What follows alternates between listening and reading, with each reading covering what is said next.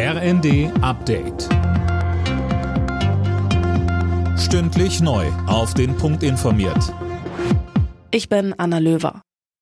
In der Korruptionsaffäre im EU-Parlament gibt es die ersten Konsequenzen. Die festgenommene Vizepräsidentin Kaili wurde suspendiert. Fabian Hoffmann berichtet. Der Skandal dreht sich um den Verdacht, dass Katar mit beträchtlichen Geldsummen und Geschenken versuchte, die Entscheidungen der europäischen Gesetzgebung zu beeinflussen. In Kailis Wohnung sollen bei Durchsuchungen Medienberichten zufolge mehrere Säcke voll Geld gefunden worden sein. Neben ihr wurden vier weitere Menschen festgenommen. Mehrere Politiker hatten Kaili zum Rücktritt aufgerufen, darunter Katharina Barley von der SPD, die ebenfalls Parlamentsvizepräsidentin ist, genauso wie der luxemburgische Außenminister Asselborn.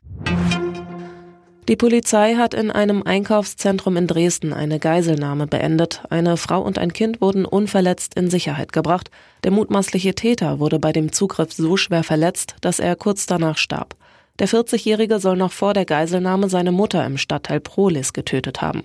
Danach soll er auch Schüsse in einem Bürokomplex abgegeben haben. Dort wurde niemand verletzt. Die Polizei geht davon aus, dass der Täter psychisch krank war. Die Ermittlungen laufen, so Polizeisprecher Thomas Geithner. Wir haben mindestens drei Ereignisorte, drei Tatorte. Dort sind jetzt die Kollegen von der Kriminaltechnik unterwegs und die Tatortgruppe, um natürlich dann auch das Verfahren alles beweissicher ähm, zustande zu bringen. Der türkische Präsident Erdogan will im kommenden Jahr offenbar ein letztes Mal als Präsident kandidieren und sich danach am Ende seiner Amtszeit zurückziehen. In einer Rede sagte Erdogan, er bitte die Bevölkerung ein letztes Mal um ihre Stimme. Im Juni wird in der Türkei ein neues Parlament gewählt. Frankreich steht im Halbfinale der Fußball-WM in Katar. Gegen England gewann der Titelverteidiger sein Viertelfinale mit 2 zu 1. Marokkos Fußballmärchen geht derweil weiter. Die Überraschungsmannschaft hat mit 1 zu 0 gegen Portugal gewonnen.